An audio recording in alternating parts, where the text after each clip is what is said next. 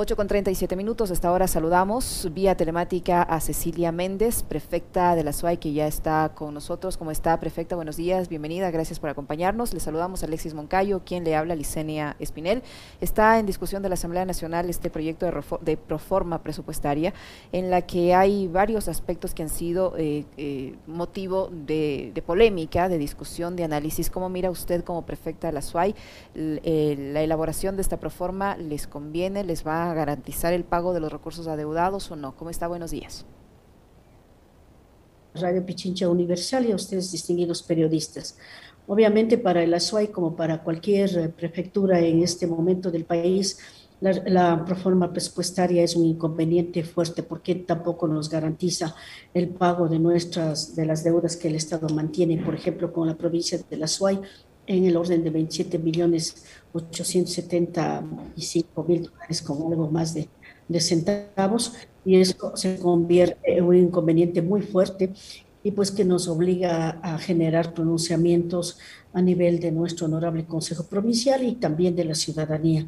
Creo que ciertamente estamos pasando por un momento difícil como país, pero también tiene que haber la sensibilidad de que son los, los consejos provinciales, las instituciones de cercanía, estamos en relación directa con la población y necesitamos ser atendidos y que los recursos del Estado sean repartidos de una manera mucho más racional, más cuanto que nuestra economía aún se sigue sustentando en, en la economía petrolera.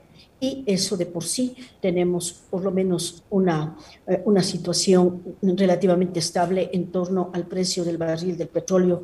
Y eso efectivamente es de alguna manera una seguridad, por decirlo algo, en términos de presupuesto.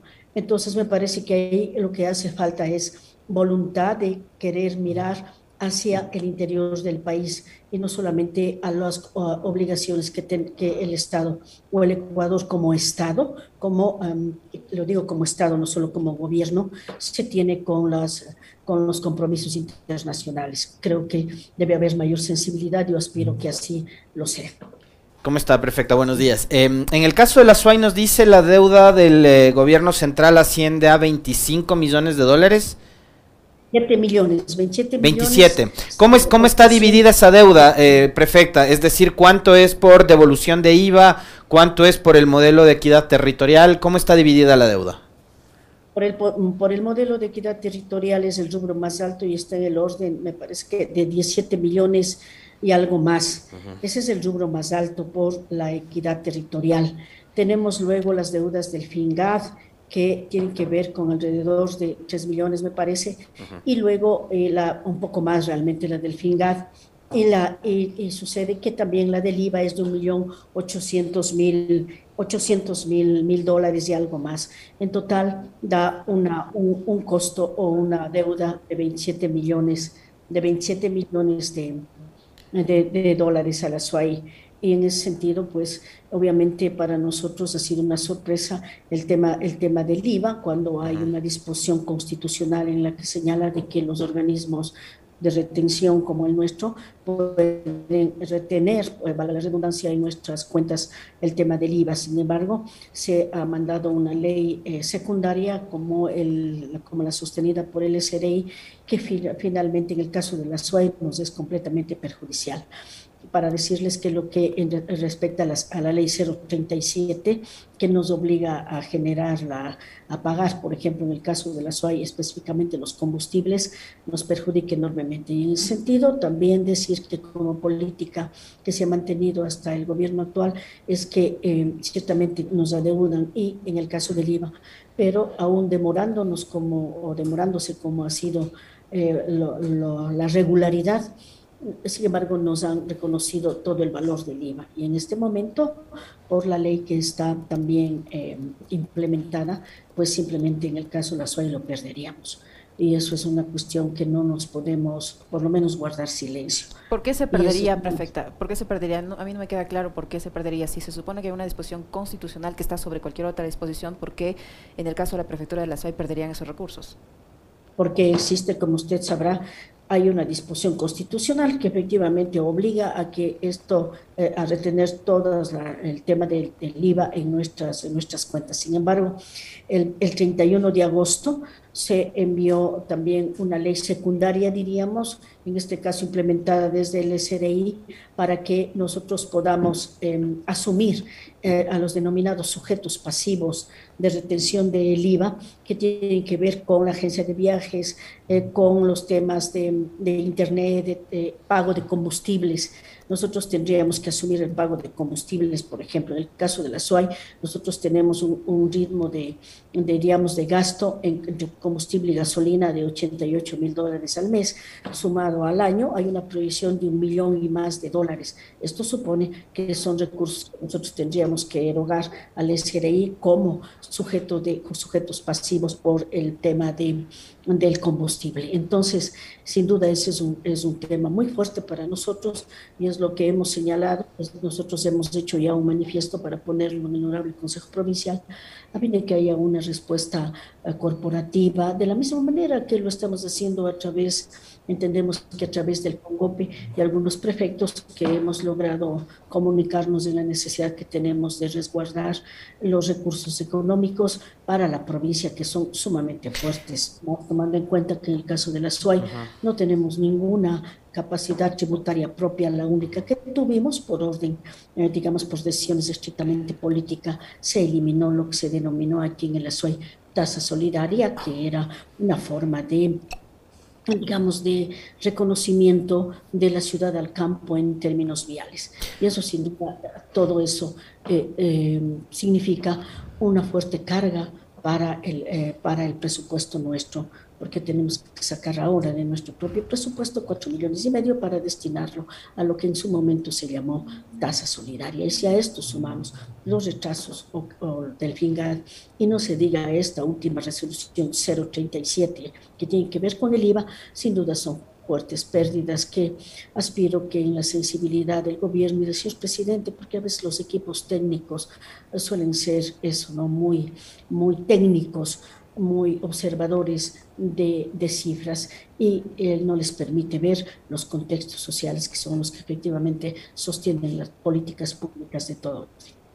Prefecta, en el caso específico de Azuay, esas, esos 27 millones que les debe el gobierno central, eh, ¿qué obras son las que están postergando? Me imagino que ustedes como prefectura deben tener proyectos importantes en materia de riego, en materia de vialidad, expectativas además de los propios ciudadanos azuayos de que la prefectura atienda precisamente em, sus necesidades. Pero, ¿qué es, eh, ¿cuáles son los grandes proyectos que tiene como prefectura usted eh, y que están ahí postergados por no tener los recursos? Sí, mire, para precisar el tema del FINGA, del FINGA de la Azuay se le debe 6 millones 6 millones y medio de dólares por el tema del FINGAD. Entonces, para responder a su pregunta, sí tenemos problemas, sobre todo en el campo de la vialidad. La vialidad y el riego son los dos rubros de más alto, digamos, erogación de recursos económicos que requerimos. Y efectivamente, eh, en el caso nuestro, vamos a tener, o ya están nuestros ingenieros generando una nueva planificación para, en el orden de la prioridad que hemos, de, priorización de vías que hemos tenido con nuestros alcaldes y los presidentes de juntas parroquiales, volver a generar una, una priorización eh, fundamental respecto de las vías centrales que tenemos.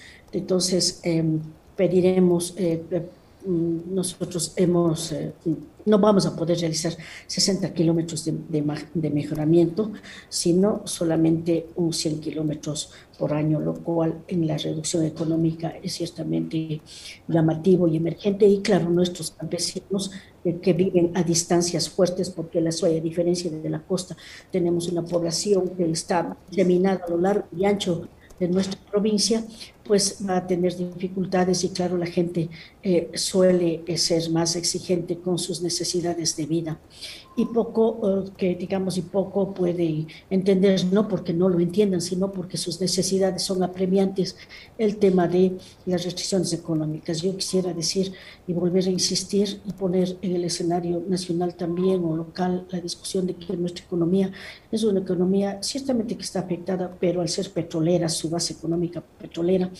el, petróleo está, em, por lo menos en esta, en esta etapa, relativamente estable y creo que se debe volver a generar una planificación económica en torno a la posibilidad de mirar hacia dentro de nuestro, de nuestro país.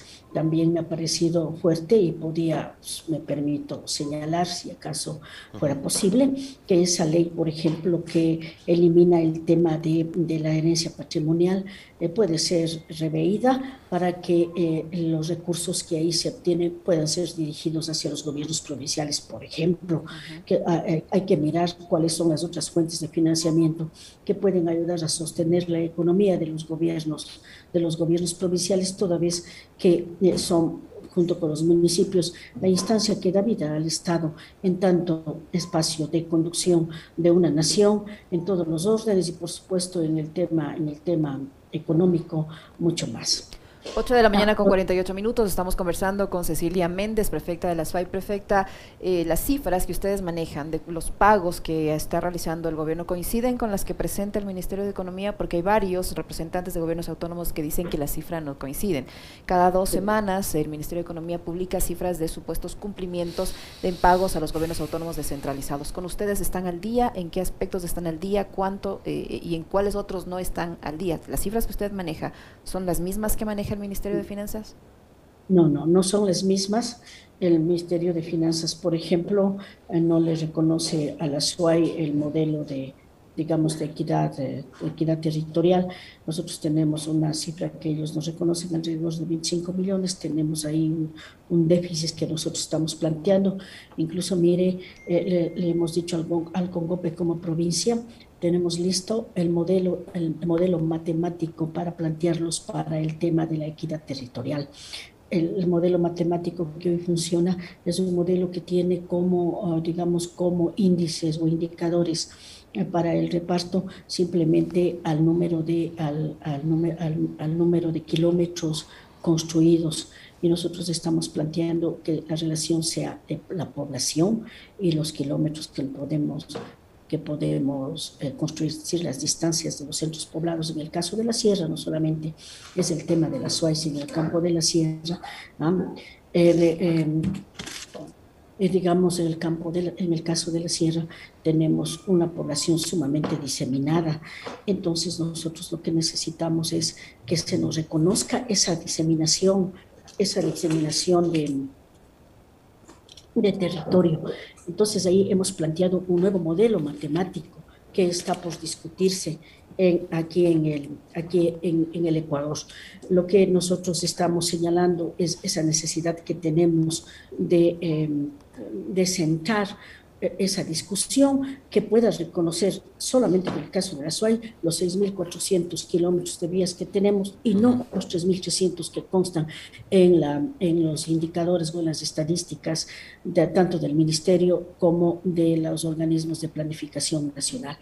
Entonces, eh, estas son fuertes cargas que tenemos como para poder eh, señalar y hacer eh, estas, estos ajustes necesarios que eh, que necesitamos eh, poner en público. Hay, hay algunas eh, prefecturas que están trabajando, digamos, buscando también autogestionar, ¿no? Porque usted bien decía hace un momento, dependen en buena medida de los recursos que llegan desde el gobierno central y no tienen capacidad de recaudar impuestos o cosa parecida para poder financiar la gestión. Eh, y ahí, por ejemplo, hay, hay algunas oportunidades, prefecta, y está entre esos modelos el de concesionar eh, vías o el de llegar a eh, acuerdos eh, entre lo público, en este caso un gobierno autónomo descentralizado como una prefectura y una empresa privada para el mantenimiento y sostenimiento de vías a través del pago de peajes. Hay algunas provincias que están llevando adelante esos modelos y que son modelos que han dado resultados. Fíjese lo que ha pasado en Guayas, por ejemplo, lo que pasa en Imbabura, en Pichincha hay un modelo eh, que se está tratando también de implementar. En el caso de la SUAY, ¿ustedes están eh, quizás pensando en hacer algo parecido? Mire, eh, nosotros hemos eh, discutido internamente con el equipo de ingenieros y pues uno de los modelos clásicos de sostenimiento de recursos económicos y atención vial fundamentalmente ha sido esto, el de la concesión de lo público a lo privado. Y pues entendemos que en el trazado vial nacional es tan fuerte y tan grande que podría ser esa una forma, pero nosotros en la SUAY está planteando la necesidad de que haya concesiones de lo público a lo público. En el caso de la SUAY tenemos una empresa pública que la dirige el gobierno provincial, que em, creemos que es solvente como para poder atender por lo menos una vía estatal de la SUAY y en ese sentido estamos preparando las, eh, no solo la documentación, sino los sustentos técnicos de lo que significaría una concesión de lo público a lo público. Creemos que esa es una política necesaria, em, adecuada incluso en este momento para poder impulsar la vialidad a SUAY. ¿Por qué lo hacemos? Porque en el campo de la concesión no solamente están los peajes, distinguido periodista, está el mantenimiento vial, está el mejoramiento vial, están las microempresas viales que en el caso de la SUAY ya tuvo una experiencia de esa naturaleza, están las minas de libre aprovechamiento, son cinco elementos fundamentales que digamos que, em, que necesitamos nosotros implementar en la concepción de la concesión de lo público al gobierno provincial de la SUAY para que en medida de nuestras competencias darle la racionalidad técnica, la racionalidad necesaria territorial que requerimos. En el caso de la SUAY, eh, bajo la, la mirada o la, eh, el entendimiento que tenemos de mancomunidad, entendida esta mancomunidad tal cual reza el, diríamos, el, entendido de la Real Academia Española de la Lengua en el sentido de eh, encontrarnos, juntarnos para poder, para poder impulsar eh, y, poner recursos económicos, en primer lugar tecnológicos, técnicos, de talentos humanos, de planificación y decisión, que son los elementos centrales de esta especie de mancomunidad, como le digo, desde el punto de vista de un entendimiento más amplio. Nosotros necesitamos sostener la vialidad y el riego. En el caso de la SUAY, por ejemplo, nos hemos planteado la SUAY estratégico. ¿Qué es la SUAY estratégico? Desde el punto de vista eh, de vial, las concesiones de lo público a lo público. Desde el punto de vista de riego, la necesidad que tenemos de construir el segundo almacenamiento grande de agua para una de las cuencas importantes de nuestra territorialidad, la cuenca del Paute, que es el proyecto Churuco Cerro Negro, que almacenaría 9 millones de metros cúbicos de agua. En el campo de la productividad, Azuay Estratégico se plantea generar una transición de la ganadería a la agroecología, de la misma manera que hacia los 80 en, otra, en otro tramo de una intensa eh, emigración provocada por temas económicos, fundamentalmente como la de ahora, se transitó de la agricultura a la ganadería, ahora necesitamos hacer el, el recorrido inverso de la ganadería a la agricultura y no a una agricultura cualquiera en la medida de lo posible, sino a la agricultura, a la agroecología y a la agricultura orgánica.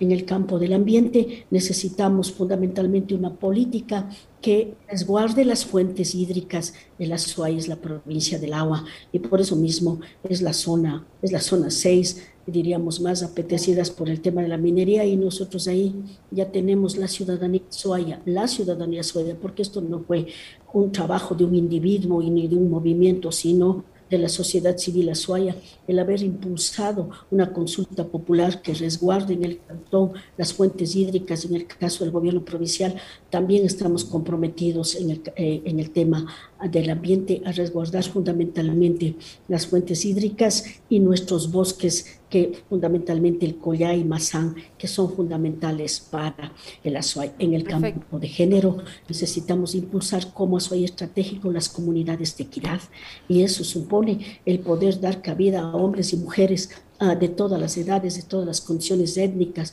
de todas las opciones sexuales, religiosas, etcétera, en un encuentro entre la, entre la sociedad civil y la institución. Y en el campo de la cultura, volver a, valorar nuestras raíces profundas que tienen que ver con la cultura originaria cañari fundamentalmente, pero también con las manifestaciones actuales en la búsqueda de la recuperación, em, eh, diríamos, eh, de la estabilidad psíquica, cultural necesaria de los seres humanos, la cultura como resiliencia del alma, tiene fundamentalmente la misión de sostener esas capacidades creativas identitarias que el ASOAI tiene. En el campo de la participación, el fortalecimiento de la democracia y la necesidad que tenemos de que la gente, pues, deliberando en libertad, pueda tomar también eh, partido o posición respecto de los temas que, que le competan en su momento. Entonces, para estos días espera para estos días espera una reunión de la AME, de la Asociación de Municipalidades del Ecuador, con el presidente de la República, en teoría para eh, elaborar un cronograma de pagos. Pasa lo mismo con los, con, los consejos provinciales, con el CONGOPE. ¿Va a haber una reunión con el presidente de la República, con su ministro de Finanzas para establecer un cronograma de pagos? ¿Qué está pasando en ese sentido? ¿Hay, hay posibilidad de esto o no? Nosotros vamos a exigir, eh, pues he tenido, y le he pedido a, a, mi colega, el prefecto de Cañar, con quienes tenemos raíces históricas, identitarias, étnicas profundas, que como región hagamos un pronunciamiento, él se ha mostrado abierto en ese sentido. También he llamado al CONGOPE para plantear la necesidad que tenemos de que, eh, eh, sobre todo el presidente Lazo, que es un hombre sensible, creemos eh, que él tiene la posibilidad de, de, de, reconducir incluso lo que, porque además así pasa, las decisiones que a veces los técnicos toman, tengo esperanza de ello. Hemos llamado al Congope y nos hemos encontrado con la noticia de que por lo menos el director ejecutivo anterior, el doctor Edwin Miño, eh, pues ya no está en el Congope y eso pues ha retrasado esa posibilidad. No obstante, hoy que se inicia la nueva semana, estaremos pues eh, pidiendo, demandando de que el presidente jurado eh, eh, haga eh, algo similar eh, para, como, eh, para poder eh, concitar las reuniones necesarias que tenemos. En el caso del Gongope tenemos dos cosas fundamentales, por lo menos en la SUAI. Uno, la fórmula matemática a través de la cual se, eh, se erogan recursos de, por equidad territorial, tiene que ser revisada esa. Y segundo, el tema de las concesiones de lo público a lo público. Y tercero, el tema del IVA. Nosotros queremos que se derogue la 037. Son tres temas fundamentales que la SUAI lo ha puesto ya eh, de manera verbal en una primera instancia y luego pues hoy están ya listos los oficios para poder enviarlos en la necesidad que tenemos de resguardar los recursos económicos de las provincias. Yo creo que al gobierno encabezado por el presidente Lazo le hará, mm, le hará bien, eh, será positivo si él mismo se sienta a dialogar y como digo, a, re, a reorientar parte de pronto de los equipos técnicos que se tienen y también decir de que a veces posiciones extremas como las que tienen equipos de trabajo liderados, me han dicho por el distinguido exministro de Economía Martínez, no es lo más adecuado para nuestro país. Creo que se requiere que nos sentemos a escucharnos mutuamente para sostenernos mutuamente en la necesidad de una gobernabilidad democrática como demanda el Ecuador de este momento. Muchísimas gracias, prefecta, por su tiempo, por la información que nos ha proporcionado Cecilia Méndez, prefecta de la SUAI, que ha estado con nosotros. Gracias, prefecta. Muy amable. Mil gracias a ustedes y pues agradecida de su interés por el ASUAI y ojalá que este permanezca y, y, y podamos pues vincularnos de una manera más, más, eh, más próxima. Mil gracias a ustedes. Cuente con ello, muchas gracias.